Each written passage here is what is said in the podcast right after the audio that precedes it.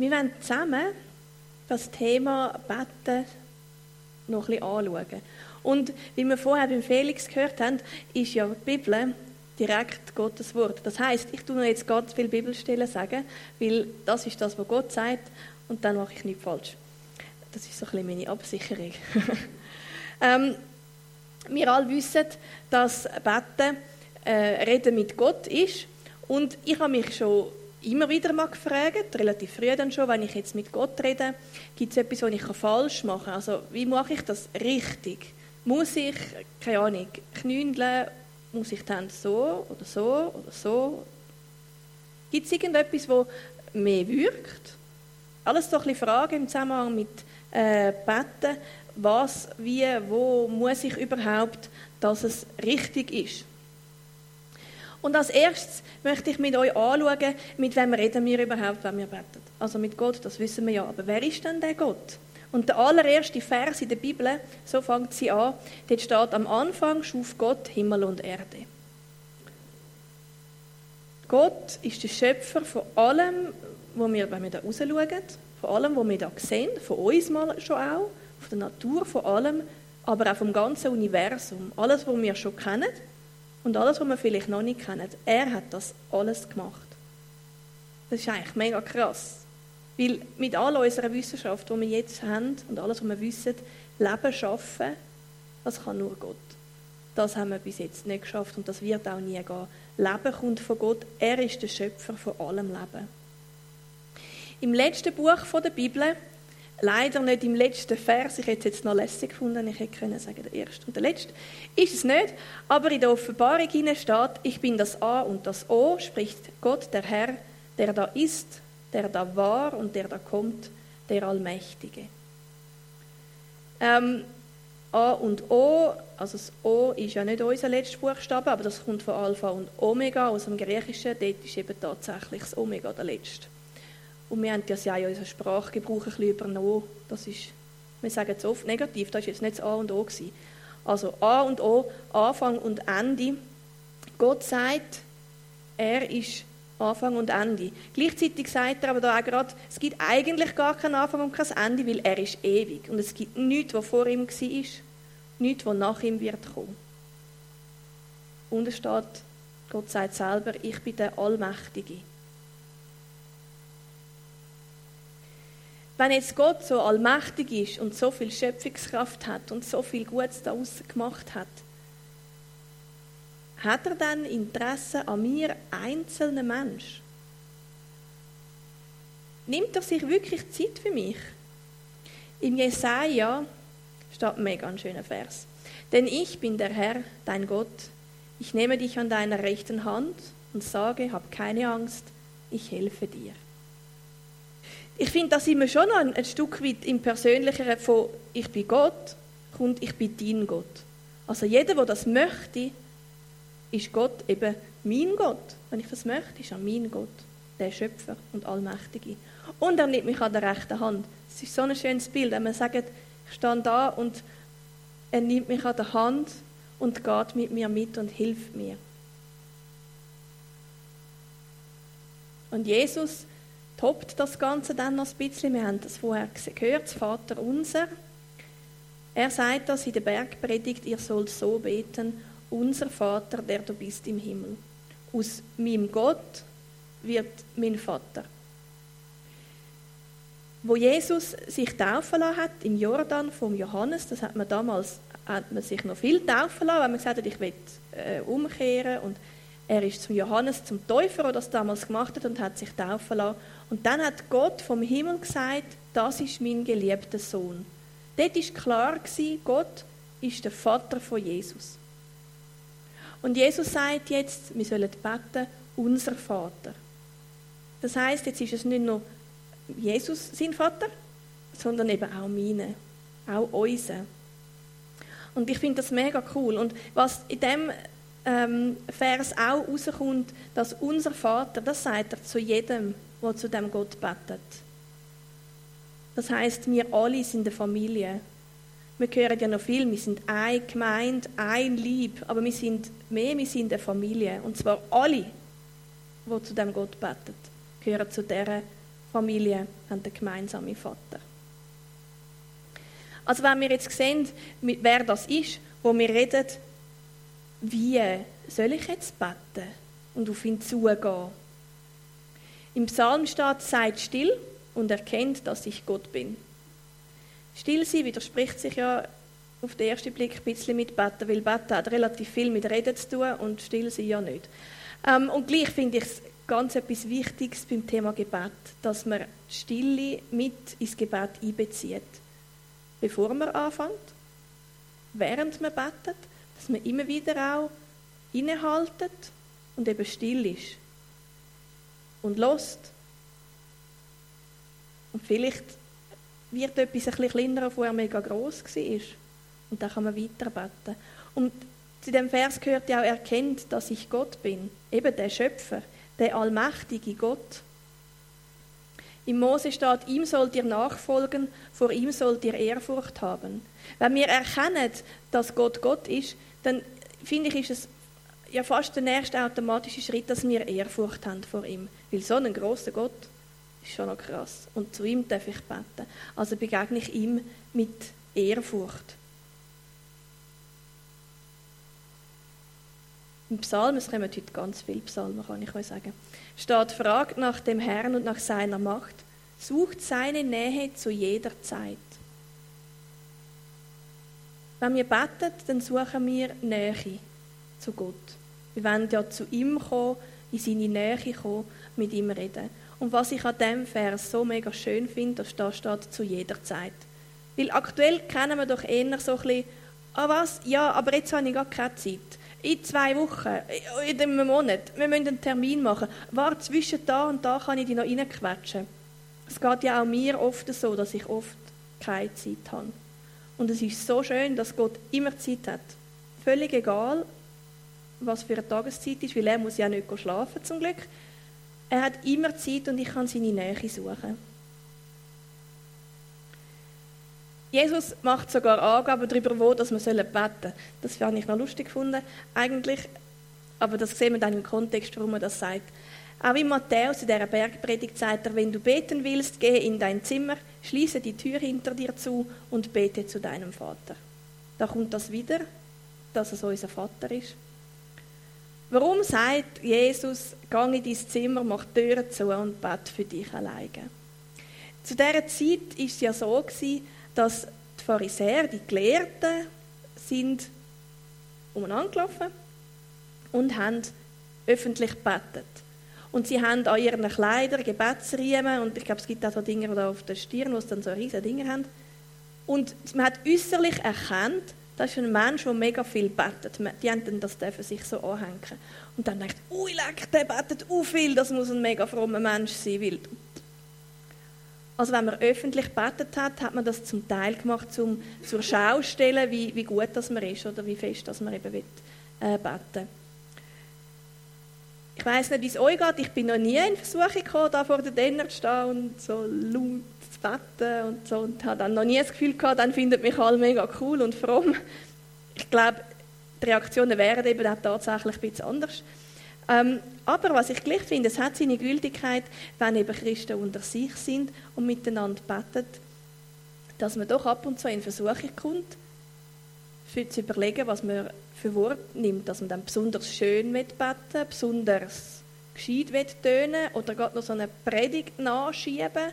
Da geht das Gebet ganz wunderbar. Ähm, und das ist etwas, wo ich, wenn ich da vorne stehe und, und mit euch beten muss ich mir bewusst sein, es ist ein Reden mit Gott miteinander, aber ich sage das nicht für euch. In dem Sinn, ich, ich mache es im Gespräch mit Gott und muss nicht besonders gut dastehen. Und darum finde ich, hat es gleich seine Gültigkeit. Aber natürlich soll man nicht nur daheim im Zimmer für sich alleine beten. Jesus selber sagt, wo zwei oder drei in meinem Namen zusammenkommen, da bin ich in ihrer Mitte. Ich weiß nicht, ob ihr euch das schon mal vorgestellt habt. Da hat es jetzt mega viele leere Stühle, man kann sich extrem viel Platz aussuchen. Aber vielleicht auch mal im Hauskreis einen leeren Stuhl anstellen und sich bewusst machen, wenn wir zusammen beten, ist Jesus einfach auch da. Nicht irgendwie weit weg. Er ist mit, mit bei uns. Das finde ich mega schön. Und das steht, wir sollen zusammenkommen und zusammen unsere Anliegen äh, vor Gott bringen. Und Jesus ist immer dabei.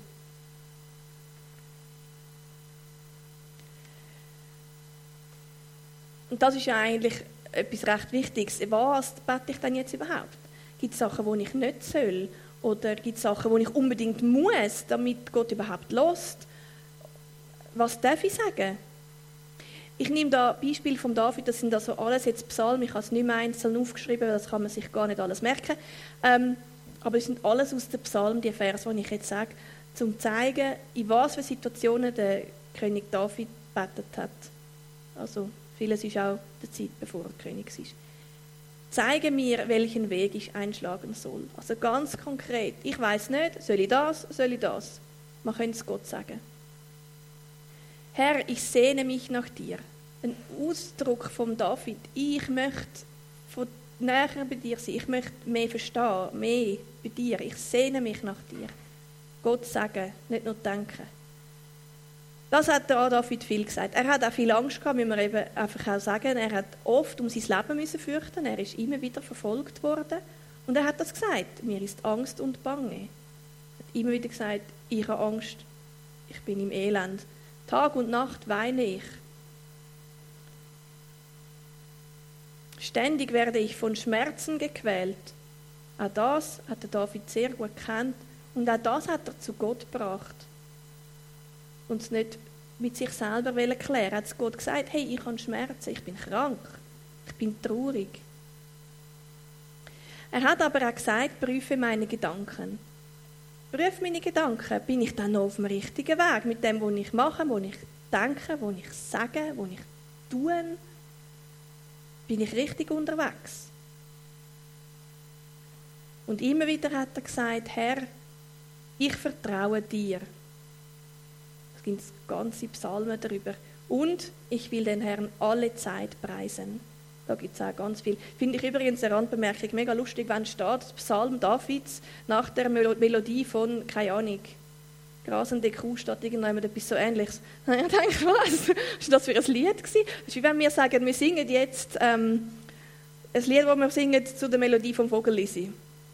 Finde ich noch lustig eigentlich. Also die Leute haben ja sonst auch gesungen und der David hat einfach neue Texte, der hat das sozusagen gecovert. Und also der Titel hat mich einfach, ja, habe ich lustig gefunden. Ähm, ich will den Herrn alle Zeit preisen, danken und loben. Und der Psalm 86, für all die, die sich das merken wollen, ich finde das mega cool. In dem Psalm ist das Hin und Her, der Fokusänderung, sehr gut sichtbar, weil er immer wieder sagt, Herr, erbarme dich, mir geht schlecht, es ist doof, zu, du bist ein großer Gott, du hast so viel Gutes zu tun, dich preise ich. Wieder, ich habe Angst, hilf mir, rette mich zu groß bist du, dein Name sei gelobt. In einem Gebet drin. Und ich denke auch für, für unser Gebet ist das etwas, wo, wo wir uns auch vornehmen können, dass wir, wenn wir beten, also mir passiert eben das noch schnell, dass man dann so trainieren kommt in, und bitte das und bitte das und bitte so und bitte noch so und das ist auch nicht gut. Und den Fokus ein bisschen verlieren, was Gott alles Wunderbares gemacht hat äh, wie groß er ist und vergisst dann zu danken und, und zu loben. Und das finde ich mega schön in dem Psalm, dass, dass man sieht beim David, dass das ist so ein beides gewesen. Und wenn man dann schaut, was Gott schon gemacht hat, für das haben wir eben auch die Zeugnis gehört, für das können wir mit dankbar sein und dann können wir sagen, so schön, so gut. Das ändert unseren Fokus von unseren Sorgen und Nöten auf Gottes Größe, und zum Teil ja auch auf die Sorgen von anderen, weil auch für die sollen wir einstehen. Das finde ich das schwierigste Thema im ganzen Gebet drin. Was ist, wenn nichts passiert? Und ich habe da auch Bibelstellen und ich habe gedacht, ich tue die euch sagen. Und vorgestern, es geht mir ein bisschen wie beim Felix, wenn ich dusche, tue ich viel mit Gott reden. Dort hat man absolut gar keine Ablenkung. Ähm, und dann habe ich den Eindruck bekommen, dass ich noch doch ein bisschen persönlicher sollte, ähm, erzählen, noch ein bisschen mehr von mir und nicht nur ähm, die Bibel stellen. In den 80er, 90er Jahren habt ihr vielleicht mitbekommen, sind die Jahre von der grossen Evangelisationen, von Freddy Staub zum Beispiel ist da oben gewesen. Da haben wir Vorträge von Richard Biskin. Jesus für Zürich ist ein riesiges Ding gewesen. Der Niki Kraus ist gekommen und ich habe mein erstes Petra-Konzert dort dürfen sitzend besuchen, aber immerhin habe ich dürfen gehen. Ähm, mega cool gewesen. Und in dieser Zeit habe ich, da bin ich Teenie ähm, immer wieder natürlich gehört, dass man beten soll und dann passiert es. Dass man soll um Heilung beten und dann habe ich immer die Geschichte gehört, dann ist der geheilt worden. Oder ich bete für jemanden, dass er Jesus kennengelernt hat, also kennenlernen soll. Und dann hat er ihn irgendwann kennengelernt, vielleicht auch nach ein paar Jahren, aber es ist eigentlich immer, man hört nur Happy Ends, oder? Und das habe ich gehört. Etwas, was ich auch gehört habe, ist, du musst genug Glauben haben, wenn du betest. Das ist dann sehr ein heißer. Was ist dann, wenn es nicht passiert? Mit dem habe ich sehr gekämpft in dieser Zeit. Also zuerst mal bin ich natürlich voll, eben, die Bewegung, das ist ein Aufbruch mega fest. Also auch ich habe die Halbklasse, die Jungs eingeladen und es ist wirklich mega lässig gewesen. Ich will auch das gar nicht schmälern. Aber gleich im persönlichen Leben habe ich es teilweise eben anders erlebt als ich mich mit Zeni auch an so einer Evangelisation, Kinderevangelisation Regensdorf, bekehrt habe, bei der Thea Heuberger, ähm, ja, dann habe ich, habe ich, das, habe ich, habe ich mich bekehrt und dann habe ich gewusst, alle müssen das wissen. Alle. Weil müssen ja alle gerettet werden. Also habe ich das auch, ich habe es sehr großzügig erzählt. Ähm, ich hatte gläubige Lehrer, gehabt, das war ein mega Privileg für mich. Ich konnte im Klassenlager stille Zeiten machen mit der halben Klasse, das war wirklich lässig. Aber in dem ganzen Kuchen war ein Bub mir ein bisschen wichtiger als der Rest. Und ich habe dort mit 10 dann angefangen für den beten. Der hat es schwierig gehabt, sonst in seinem Leben und ich habe einfach, ich habe immer ein bisschen, ich habe immer ein Herz gehabt für die, die ein bisschen am Rand waren und so. Und dann habe ich für den angefangen zu beten dass er Jesus kennenlernen darf. Da ist Sola gekommen, aber irgendwie, ja, ist nicht viel passiert. In der Oberstufe bin ich dann auf Oerlikon, der ist Deutschschule, dann hat man sich ein bisschen aus den Augen verloren. Ich habe weiter gebetet. Ich habe immer gedacht, irgendwann sehe ich den vielleicht im Mikro oder so und dann, vielleicht mit 60 ist ja egal, aber irgendwann muss es ja so passieren, wie das die anderen alle erzählen. Gleichzeitig ist äh, der Bruder von einer Jungschulleiterin, die ein ganz großes Vorbild war und ist für mich, ist krank geworden, hat Krebs gehabt und man hat da in der Gemeinde natürlich gebetet. Und auch da habe ich immer wieder gehört, wir beten und er wird gesund. Und dann hat es sogar geheißen, er sei gesund. Nachher habe ich herausgefunden, bei Krebs ist das so, man kommt in eine Remission, das heißt eben leider gar nicht, dass man einfach gar gesund ist. Und ähm, ja, dann ist zuerst die Nachricht gekommen, die Todesanzeige, dass sich mein Schulkollege selber umgebracht hat, was nicht mein Happy End war, das ich wollte. Und kurz darauf ist dann der Bruder noch gestorben, ähm, von meiner Freundin. In die gleiche Zeit, das ist alles so zwischen 17 und 20, ist für mich auch völlig neu gewesen, dass ich gemerkt habe, dass die Familie, dass unser Vater, wo wir alle als Familie zusammen unterwegs sind, nicht ganz so immer so verhebt, wie ich mir das vorgestellt habe. Dass man eben innerhalb von dieser Familie manchmal dann ähm, bestritten ist oder es einfach nicht so ist, wie man sich das dann wünscht und dass sich Christen untereinander auch verletzen und wehtun. Und dann musste ich einen Entscheid fällen. Dann bin ich so da gestanden und dann habe ich dann gefunden, also Gott, jetzt habe ich das ja immer gehört. Und warum bei mir nicht? Warum? Ich, ich habe gebetet. Und eben, das also ganz gefährlich ist das mit dem musst genug Glauben haben. Ähm, und dann habe ich einen Entscheid gefasst. Dann habe ich Gott gesagt, also los, jetzt machen wir etwas ab miteinander. Ich sage dir immer, was ich finde, wie es mir geht, wie ich mich fühle. Und wenn ich verrückt bin, sage ich halt das.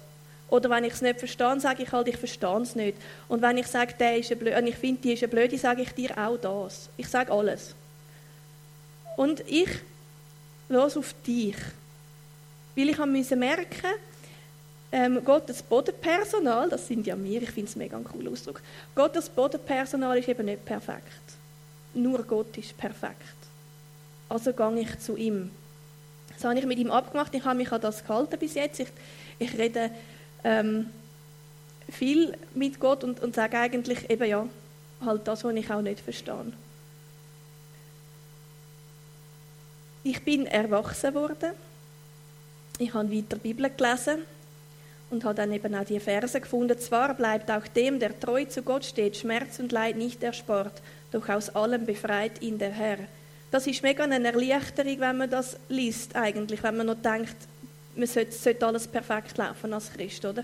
Dann merkt man, aha, nein, ist es eben nicht. Es, es gehört zum Leben auf dieser Welt, gehört Schmerz und Leid dazu. Aber in dem müssen wir nicht bleiben, in dem Schmerz und dem Leid.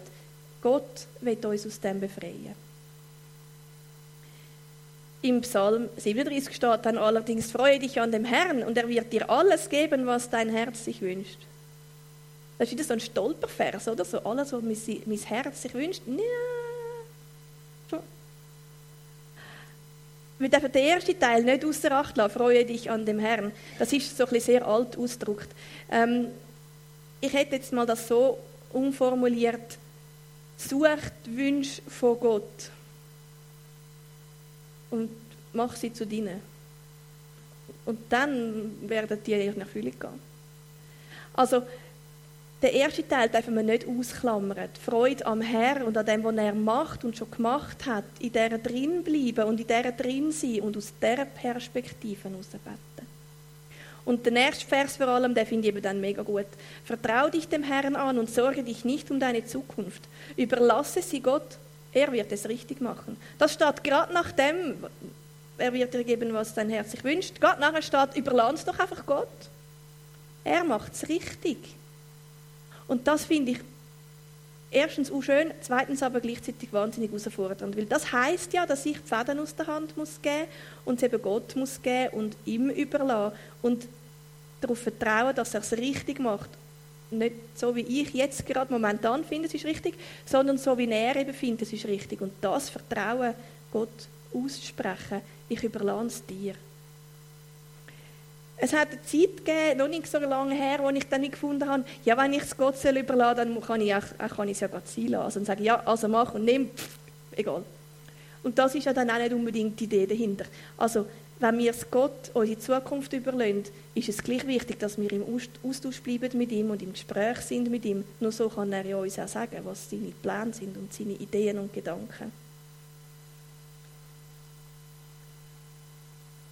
Ich habe das zusammenfassend noch die Punkte aufgeschrieben, wenn ich bete, begegne ich Gott mit Ehrfurcht, bin ich mir bewusst, mit wem ich rede, bin ich mir bewusst, dass das der allmächtige, ewige Gott ist und bin ich bereit, Gott meine Zukunft anvertrauen?